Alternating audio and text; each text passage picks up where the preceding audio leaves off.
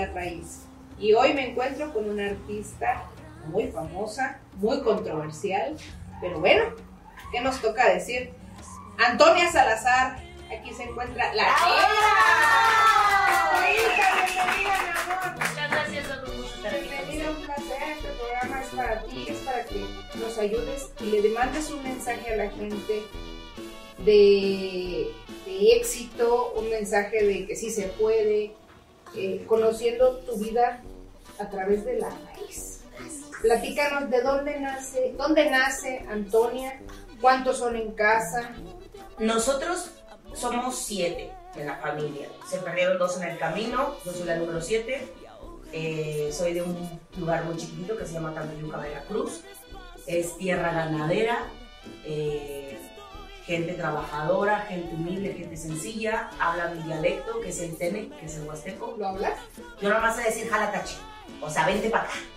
es todo lo que sé. No, jalatache, jalatache. Jálate, Y, apréndanmelo, por favor, nótenmelo. también me sé otro. Pico cacato. Es perro acá. Pico. Pico cacato. Bueno. Suena, suena extraño, suena extraño. Lo que pasa es que el, el huasteco es un dialecto que desafortunadamente no hay una escritura como tal, se está perdiendo la costumbre y a muchas personas, pues ya a las nuevas generaciones les da vergüenza.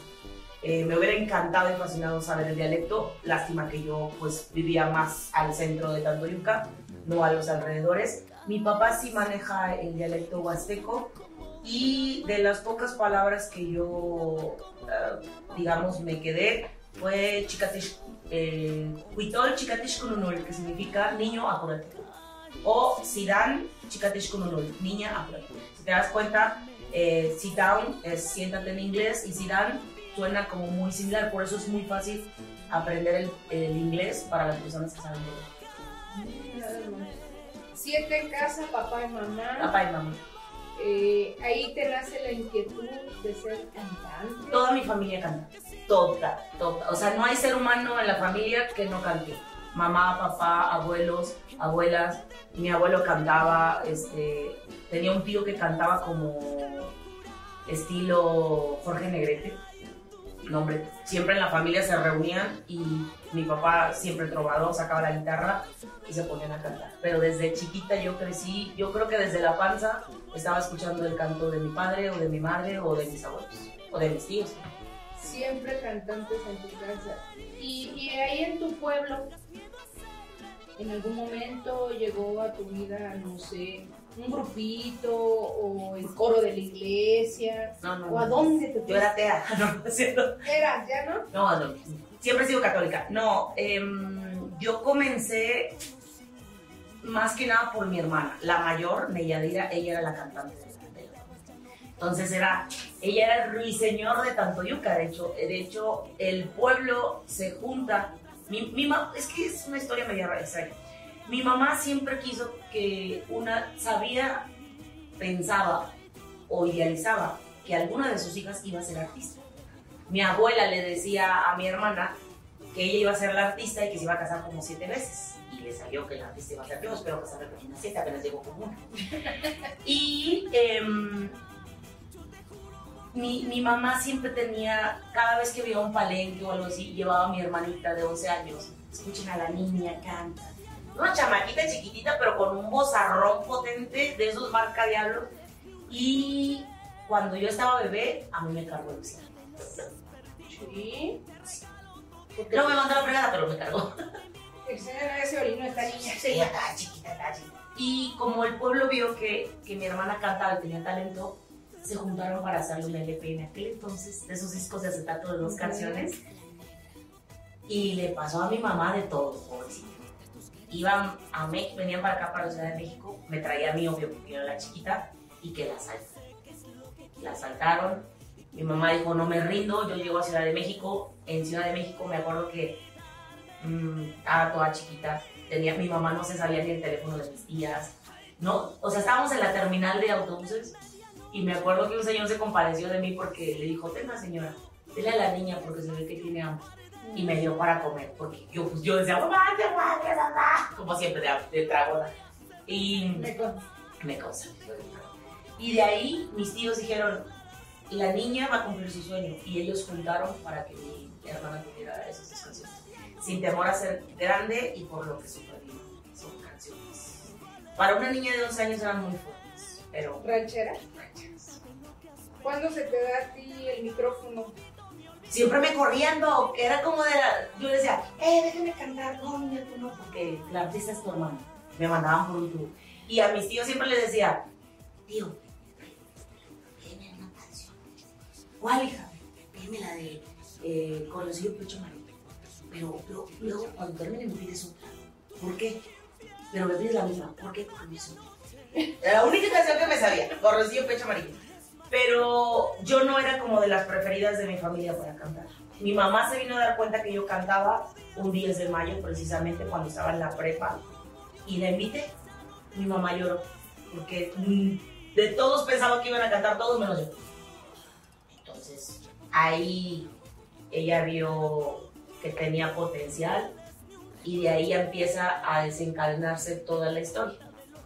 ¿Cómo eras de niña? Mi mamá dice que era una caquita de loro. Ah, no sé cómo. Ni huele, ni afecta, ni Ni hace, picha, ni cacha, ni deja ni hace daño, pero ahí andaba. Yo era de las niñas que me gustaba, hasta la fecha me gusta subirme a los árboles, no tengo miedo. eh, muy. Me he caído como unas cinco veces, yo creo que por eso estoy toroleta, que me he caído en los árboles. Yo no entendía por qué. Estaba, era así, ya entendió. Golpes, golpes. Golpes, golpes. Me caí de los árboles de mango, árbol de capulín, árbol de guayabo, o sea, de todos los árboles me caí, me encantaba subirme a los árboles. Mi mamá decía, machetona. De hecho, todo el mundo pensaba que yo iba a ser.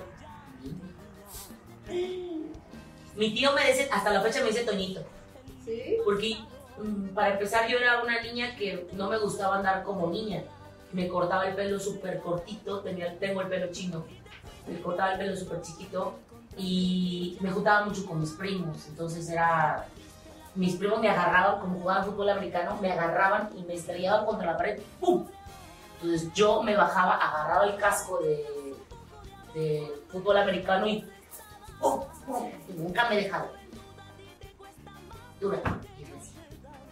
Mira, ¿Cómo que, si tú estás así, ¿cómo quedaron tus primos? No, mis primos ya ambos están, uno está en Estados Unidos y, aquí. Loquitos, están- Es que la familia Saludos siempre a los primos. Saludos a los primos. Siempre hemos sido así como muy aventados, pues. Entonces, niña de la que andaba con vestidito y zapatitos. no. ¿Te gustaban las muñecas? Me gustaban las muñecas, pero eh, Siempre con el Ken. no, no, no, no, no. Eh, es que se va a sentir mal, pero no se sienta mal. Lo que pasa es que nosotros los regalos no eran como muy tantos, eran muy escasos. Entonces, me acuerdo que a nosotros nos traían reyes y nos daban esas muñecas eh, regordetitas de plástico que me encantaba el olor del plástico. Yo era feliz, entonces esa era la muñeca que yo tenía, con la que yo jugaba, pero literal me gustaba más jugar. Ahora sí que como Heidi corriendo por el campo, era feliz. Fíjate que, dice, se va a sentir mal. No, no se trata de, porque podemos hacer los regalos muy lujosos, muy caros, a mí me consta. Yo a mis hijos les daba de todo y eran felices con una botella de Coca-Cola, hacían sus carros y lo que yo les daba. eh, esa es la felicidad de un niño. A veces anda jugando en la canica. Yo jugué canicas, ¿eh? Y Sí, no, no. no soy machorra, pero me gustaba la canica. Este, anduve en karate y mi mamá me decía, "Oye, esos son juegos, son eh, deportes de niños. No, pero es Es necesario. disciplina. Este, jugaba al bote. No sé si alguien se acuerda de aquí, eh, que pisabas el bote y la andabas eh, pisando. Ay, yo me salió otro bote del, del teléfono descompuesto. el teléfono descompuesto, juegos muy sanos. También tuve mis muñequitas, yo tengo en memoria un horno. Eh, Toda niña queríamos. eh, eh, Toda niña queríamos el ese horno. horno lo el tuve. hornito. y, y se lo acabo de heredar hace poco a mi sobrina. ¿En serio? Porque Todavía lo todavía existe ese horno. Entonces dice, y ese horno me lo regaló mi papá. Que mi papá nos abandonó. Bueno, esa es tu vida, pero ahorita voy a contar pedacito de la mía para que la sepas. Mi No, papá ¿cómo nos abandonó cuando yo tenía nueve años. Ese horno me lo regaló mi papá y era un horno precioso. O sea, todo el mundo lo quería. Yo tenía mi horno. Es que todo el mundo queríamos un hornito. Y pregúntame si yo algo de repostería sé ahorita. Nada. Yo no sé hacer repostería. Pero comida hago de todo. Ya somos locos. ¿Tú qué cocinas? De todo, menos postres, no me sale. No, pues a mí tampoco. Y ahora que venden ya los latitos, ya no para que los vacíes, los flanes y te de- los decoras y dices que tú lo hiciste en casa. Eso sí. Hay que hacer trampas. El No, pero la infancia, yo, te- yo le puedo decir a usted, eh, mi infancia no fue la más perfecta, pero la gocé conforme pude gozar, ¿sabe? Eh, a lo mejor no teníamos los lujos, pero de alguna manera aprendí a vivir feliz. ¿Tuviste una infancia feliz? Tuve una infancia feliz a pesar de todo. Bueno, según yo. ¿Hablas a pesar de todo carencias? carencias. eh, tenía un papá que desafortunadamente no era un buen proveedor, a pesar de que tenía una carrera profesional, él, fue maestro, ya está retirado, pero tenía un grave problema, bueno, tres graves problemas. Alcohol, mujeres y mal propio. ¿Cómo se vive con eso, Toñita? Porque mucha gente vive esas mismas circunstancias donde la mamá es mamá y papá, aún teniendo la figura paterna. Te digo, yo en mi caso vivo, viví una infancia con una familia disfuncional y, y mi experiencia yo la superé. Yo lo superé y, y mi madre fue más madre que mujer. Ella jamás se volvió a casar, ella jamás volvió a tener un hombre, una pareja. Fue- Mal por la mamá hubiera sido feliz con muchos hombres y hubiera sido más feliz. Por eso te digo, fue más madre que mujer. Se enfocó a sus Eso hijos, los sacó adelante, enamoradísima de mi padre. No, no será amiga de mi mamá. Pero dices tú, bueno, yo superé, yo, yo me encargué de mi vida, de, de salir adelante y dejar atrás las responsabilidades de lo que mi mamá o mi papá o mis hermanos hicieron. Es que en esta vida, Doc, hay de dos si te toca un tipo de familia. Hundirte, caer en las eh, drogas, ser una persona pues alocada, andar con uno y con otro, o levantarte como uno. Y fue lo que en este caso, hablo por mí, no por mis hermanos, hablo por mí. Yo no quería eh, tener una vida de esposa con hijos, yo quería tener una profesión. Siempre en mi mente era, tengo que terminar una carrera profesional, eh, tengo que construir una casa a mi mamá y quiero viajar, quiero conocer el mundo. Ese era mi ideal desde, desde que tengo uso de razón. Entonces, cuando yo veo todo el movimiento de mi familia, veo que mi papá no jala, veo que mi mamá se rompe hasta la mamacita por darnos lo mejor, mi mente empezó a maquilar la mejor idea de tienes que estudiar, terminar una carrera, tienes que salir de esto, esto no es para ti, tú no quieres esto, tú no quieres vivir mal, tú no quieres estar eh, sumida en, en- en una situación que no te corresponde. No quisiste que las heridas infantiles te llevaran hasta el futuro. No, no. Y me costó, me costó mucho trabajo. De hecho, una de las cosas que yo, entrando al proyecto de la academia, que me frenó bastante, fue el pensamiento burdo que me inculcó mi madre sin querer. Y no intencionalmente, de que todos merecían menos nosotros. Entonces, ese pensamiento a mí me costó muchas cosas empecé los juegos con la cámara y cuando veo que mi compañera jugó, dije, es que ella merece más que yo. Empecé a brincar en las camas, este, levantando a todos, despertándolos con alegría como soy yo. Cuando vi que nadie lo hacía, ella merece más que yo. Ese pensamiento tonto me costó años quitarme. Aprendí que no solamente los demás merecen, que yo merezco. Y merezco con todo el esplendor del mundo. O sea, no, para mí en esta época de mi vida es, claro que lo merezco. Y voy a trabajar por ello para merecerlo. Que todos somos dignos. Exacto. Esa es la realidad, todos somos dignos. Y, y hay algo que, que dijiste muy cierto. Eh, y no nada más es el... pe- Mira, hay algo. Nadie nos enseña a ser madre ni padre. Exacto. Cometemos errores que dejamos a nuestros hijos eh, en su cerebro esa información. Eso hay que tener cuidado. Y aparte qué la genética, tenemos información que vamos heredándoles a, a nuestros hijos. Nadie nos enseña. Cometemos errores como padres. Y, y si bien o mal tu mamá te, te dejó una información, tú la trabajaste y la superaste. Y sigues trabajando en ella. Sí. Porque tú sigues en esa luz de querer salir adelante, de, de tener eh, ese respaldo moral y decir, aquí estoy, logré lo que mi padre no me pudo ofrecer, pero lo logré yo. Pero lo que tus papás te dejaron como información te sirvió de experiencia, para no cometerlo ahora con tu hija. me sirvió tanto a no cometer errores que no debo de hacer actualmente. Eh, uno de los de las cosas que ahorita, por ejemplo, yo trabajo con mi hija es a mi mamá no podíamos llegar y abrazarla porque nos mandaba por tú. O sea, quítate hija, no, no quiero, porque a ella no le enseñaron a amar. A ella le enseñaron a obedecer, a ella le enseñaron a que si te casas y tienes una pareja violenta, tienes que quedarte ahí. Bueno, era la mentalidad de las Era la mujeres de mentalidad. antes. Imagínate, mi abuelita nos decía a nosotros, agarren dos jitomates. Y tú agarras. A ver, primero, ¿cómo es este jitomate? Este está duro. Ok, están duros. Agárralos. Tú los empezabas a. Ahora tócalos, ¿cómo están? Aguados. Así te va a pasar si te, te dejas andar tocando.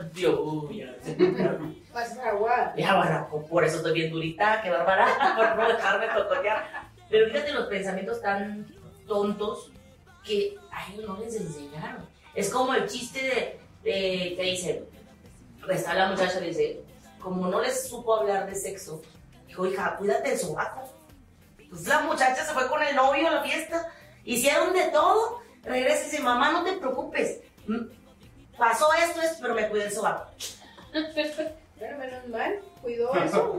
Vaya, la información es muy importante, como dice usted, Doc, ahorita a mi hija tiene una amplitud de información, ella ya sabe que es un condón, que es un DIU, que es ta, ta, ta, ta, ta, ya es como decirte, ¿sabes qué, mi amor? Si te embarazas, ya por mensaje. O sea, porque tu mamá y tu papá te hemos dicho las cosas tal como van, o sea, Me voy a batear ahorita. Eh, es que es increíble. En medicina. Ya voy a batear, ni modo. Vaya que me mandan saludos, compañeras. O sea, salían embarazadas teniendo la universidad eh, eh, donde nos estaban enseñando eh, todo. pues que se chispoteado. Yo creo que es calentura. Pero fíjate que eh, yo no voy más allá del sexo, voy, voy al punto de esa información del maltrato a la mujer. Y eh, que si el hombre es alcohólico, que si el hombre, y aquí está lleno de machos. Pero no son machos borregos. No, Ni uno, ¿Qué pareció? ni uno es macho. No, no mienten. no, vete. hasta se le atragantó acá. Exacto, yo lo vi, yo lo vi. Los hombres son este, la mayoría, y es, es una realidad, ¿eh? Eh, misóginos. Y en la cultura de nuestros padres, desgraciadamente, existía el machismo. Y, eran mujeres que tenían que ser sometidas, que tenían que aguantar, los hijos tenían que ver el maltrato. Yo lo viví en casa. Jalo por dos. Y aquí a lo mejor va a haber por tres, por cuatro los mismos caballeros, no sé quién le tocó un papá así que maltrataba a mamá, que le gritaba. A veces papás son sometidos por la mujer también, ¿eh? Yo por eso no defiendo a ninguno de los dos, soy parcial. Existen mujeres que, que abusan también de Sí. los caballeros. Y, y esa parte es la que nosotros estamos traumando a los muchachos. Entonces, a- mis hijos dicen, mamá, qué bueno que te divorciaste.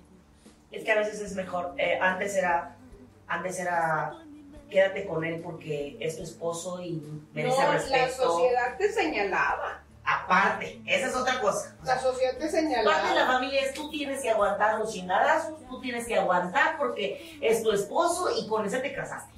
Y tus hijos. Ahora ya es diferente. Es, prefiero mil veces separarme precisamente por mis hijos porque no quiero que les eh, darle una mala información de vida a que esté aquí viendo la situación y repita el mismo patrón. Por eso hay muchas mujeres que dicen, es que no entiendo por qué vuelvo con el mismo hombre. Es un patrón de conducta ya. porque no sale de su bucle y sigue repitiendo, repitiendo, hasta que la vida te da más trancazos y dices, ya, mija, ya, no, o sea, Tú te pusiste solita otra vez, hombre. sí. Entonces, eh, ¿Toñita se ha puesto en, en alguna circunstancia así en algún momento? ¿O ha estado? Es que uno, o sea, ¿O tú también te ha sido. ¿O tú te lo chingabas? no, yo sí le rogué a alguien, le rogué a alguien y no me Pero da Por amor no pasa nada. Pero no me da pena decirlo, estaba bien, güey. Perdón por la palabra, pero estaba bien, güey. Eh, esa persona fue como mi primer novio que duré cuatro años con él. Y me acuerdo que mis amigas hicieron un complot porque yo no salía con ellas a fiestar. O sea, yo, yo era este, ratoncito de biblioteca, estudiosa, hasta eso. Siempre he sido muy ¿Qué disciplinada. estudiaste, Toñita? Ingeniería industrial. Ay, Diosito de mi vida. Sí, no, aquí donde me ven mesas estudié. no, así estudié. Em, pero yo era muy matadita, pues. Eh, entonces mis amigas querían llevarme a la fiesta y como pues, yo era señorita de mi casa, em, pues maquilaron ahí, hablaron con mi ex suegra, le dijeron que yo andaba de loca con el de la vaca, el famoso de la vaca, el Emanuel. Este, a él una amiga lo besó. Bueno, se hizo re, el complot, dijera. El chiste que terminamos y yo no quería terminar con él porque pues, yo estaba enamorada y sí, le supliqué que no me dejara. A partir de ahí salió la Toñita Cabona. Dije, en mi vida le vuelvo a suplicar amor. En mi vida. Y de ahí, le he suplicado como a cinco, pero... Pero, Bueno, a- que eso pero no eran hombres, no eran hombres. No, la verdad, eh, me, me puse el, el estandarte de decir, no le vuelvo a rogar a nadie. El que quiere estar conmigo está, y el que no. aceptándote tal cual eres. Pero sí cometí ese error. Claro que a veces eh, decimos, es que, que nos... A veces decimos, no, pues yo no voy a, rogar o no voy a volver a caer en estas circunstancias. A veces es válido por amor. Uno se enamora, claro, uno se puede equivocar con todo el derecho y, y- y tenemos esa libertad. Así es. Lidia. ¿Cómo llegas a la, a la academia? Llegué por, por pura chiripada, le digo que eh, Manuel me dio dinero para ir al, al- al concurso. Yo no tenía nada. Si mamá no tengo canciones, mi mamá había guardado la canción de cassette de Nimbe. No te preocupes, hija, te la voy a pasar a Celia. Me la pasó, con eso al concurso. ¿Qué canción era? Se llama Nimbe, es una canción mitad totonaca, mitad español, que dice... Tukustaya kinkumale, panchashana, laksupi, asibala totonaca, con rumbo a Cachiqui, hasta Chiali, kumale, hasta Chiali, Dios Cali. Es una canción muy sencilla, pero que a mí me trajo mucho, mucha buena suerte. Y no me va a creer. ¿Le llamas suerte o le llamas eso? No sé decirle, Doc, pero Ahorita te voy a explicar. ahorita me explica eso. Pero con esa rola yo causé sensación en mi casa. La maestra Gaby, bueno, vamos las dos hermanas. Mi hermana en la entrada del World Trade Center se arrepiente y dice, no, yo me voy, vete a la fregada. Dije, no, hombre, tanto que pasé No para llegar, tanto que pasé para llegar aquí como para que te pongas a la estaba. Dije, no, se me viene. Entramos, pasamos varios filtros y el último filtro quedamos mi hermana. y yo. Diez personas, entre las cuales estábamos mi hermana y solo uno que salir. Yo votaba por mi hermana y decía mi hermana va a salir. La que Era, la artista, la artista. ella siempre ganaba concursos y mi hermana, yo iba por mi hermana. Y cuando dice la maestra Gaby, el número 4000, la primera que nombre esa se va a salir a la. Dije, Falta, parezco bruja, yo falta que digan mi nombre. Sí, mi número. El número 4470 y ya. ¿A dónde va? Pues ya me voy. ¿A usted quién le dijo que podía cantar dialecto? ¿Y a usted quién le dijo que no se podía? Felicidades, estás en el siguiente filtro. Cuando a mí me pasa algo muy bueno en, esta, en mi vida, tiendo a quedarme así. No sé si reír o llorar. Me va a ver una cara como de. Así extraña, pero es porque mi mente no está codificando si se siente feliz, o está llorando de alegría, o está llorando de tristeza, o está feliz. Eso me pasa. Mi hermana llegó, me abrazó, me dijo, eres una triunfadora. Eres una triunfadora, te amo. Que lo digo y se me parte, el- el- el- se me corta la voz porque tú puedes pensar, tu hermana pudo haber sentido resentimiento, porque ella era la artista y él. Pero a veces el, amor de hermanos es tan bonito que... Tu felicidad es la de ella. Exacto. Tu éxito es el de ella. Y cuando ella me, me dice, hermana, te lo mereces, eres una, la esas palabras me van a quedar hasta que yo, eres una triunfadora, y me agarraba y me apretaba, y decía, eres una triunfadora, hermana, eres... Son palabras de mi hermana, sacrosanta hermana, que nunca se. Actualmente, Toñita, ¿cómo se encuentra el amor? Me acabo de separar, am, tuve una relación de 17 años, estoy en res- red- ¿cómo se dice? Grande. Abstinencia. En abstinencia, aparte. Resiliencia. En abstinencia, resiliencia, este, buscando marido, Reconstrucción. reconstrucción. Perspectiva, perspectiva. Remodelación. Pero- Próxima reapertura. reapertura, próxima reapertura. No, la verdad, ¿Quieres más? Recorcho, lisa. no, ya, ya no sé ni qué hacer. Lávese las manos después de usar. O búsquenle con este, ¿cómo se llama? Con- con- con 50. Este, no, estoy, estoy haciendo algo que es válido de toda mujer después de tener una relación de 17 años. Reencontrarse sí. Reencontrarse. era Reencontrarse. Mira cuánta gente no sabe lo que estamos Mal pensadotes. Eh, me estoy reencontrando, me estoy amando, me estoy valorando como mujer. Eh, estoy nuevamente, yo empecé siendo una persona muy independiente. Cuando me quedo con él, me volví dependiente. Y el golpe de volverte, de estar, de ser dependiente, a volverte otra vez independiente, ah, como pasa.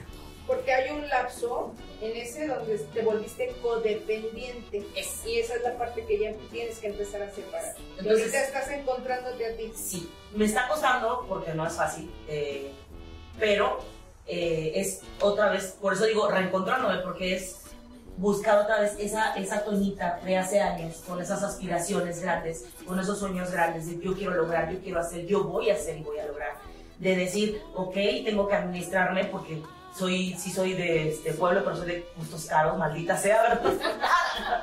este, pero trato de reencontrarme, de reorganizarme, de decir, no me urge tener un amor. No me urge decir, quiero un vato, quiero... No. Lo que me urge es posicionarme yo, como artista, como mujer, como Tu madre. profesión. Exacto. Para que de una vez ahí el amor va a llegar cuando tenga que llegar. Pero no es necesario urgente decir, "Dios- Dios mío, mándame un amor ya, Dios mío. No. Pero abierta estás. Sí, no, ¿qué pasó? ¿Qué Con pasó? el amor. ¿Qué pasó? Todo, por favor. Estamos así disponibles en algún momento que alguien llegue. Digo, porque pues alguien aparece. Como saben, aquí puede estar el amor de mi vida. ¿Por qué? Está tocando, ya está tocando. Está tomando el amor de tu vida. No, yo creo que no, no. Aprendí a vivir sola desde muy pequeña. Sé vivir sola. Es lo que más le cuesta al ser humano. Aprender a vivir solo por lo mismo. Eh, pero ese no es mi problema. ¿Llegó el amor? No, todavía no llega. No, todavía no llega. Pero ahorita, ahorita no es necesario para mí tener una persona a mi lado. Necesario para mí es realizarme como artista, como profesional y salir adelante. Eso. Pero no, no, no, no. Muy bien. Toñita, nos da mucho gusto que nos hayas contado una parte de tu vida. No, no, Habrá una dije- segunda. Le dije que, que faltaba, iba a ser un montón y no me caso. Sí, vamos a tener que tener una segunda y a lo mejor una tercera temporada. Toñita, muchas gracias por tu participación.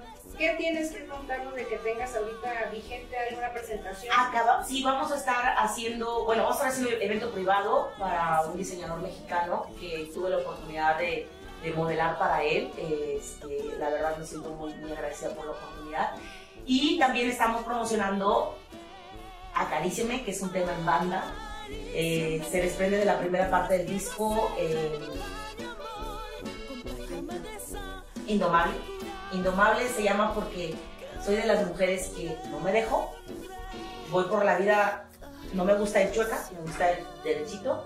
Y porque en esta vida te van a querer tumbar, van a querer decir lo peor de ti, van a querer hacerte poco, pero siempre uno se va a levantar más fuerte y con más ganas y con más. Entonces, por eso se llama este. Ya se me olvidó hasta el nombre.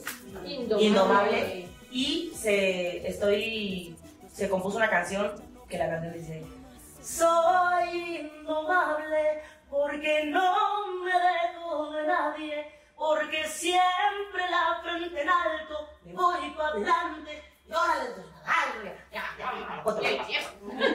Pero eso viene en la próxima y pues estamos esperando duetos. Duetos, un dueto con Miguel Ángel, este se llama Perdón. Viene un tema de Jenny Rivera, el compositor me busca y me dice, Toñita, eh, quiero hacer esta canción, pero en versión ranchera. Y hasta el video, y hasta todo sale en junio, me parece. ¿Y qué más andamos haciendo? Pues eso, ¿verdad, Luisito? Promocionando Acaríciame. Acaríciame eh, ya está en todas las plataformas digitales. Es el tema de María Conchita Alonso, pero en versión banda. Dice, "Acaríciame, tus manos locas enloqueceme, con uñas y sonrisas, ámame, amor de amar, amor de piel, acaríciame. Eso. Bueno. Pero los encuentran en todas las plataformas digitales. ¿Y dos redes sociales? Mis redes sociales me encuentran como arroba Music 1 en Instagram, ya estamos verificados, y arroba Tonita Music en las demás plataformas, ahí me encuentran. No se les olvide escuchar mis demás temas, Infiel de Medianoche, Si me quedo con los dos, Castillos en el aire y... Una. Luego no te quejes.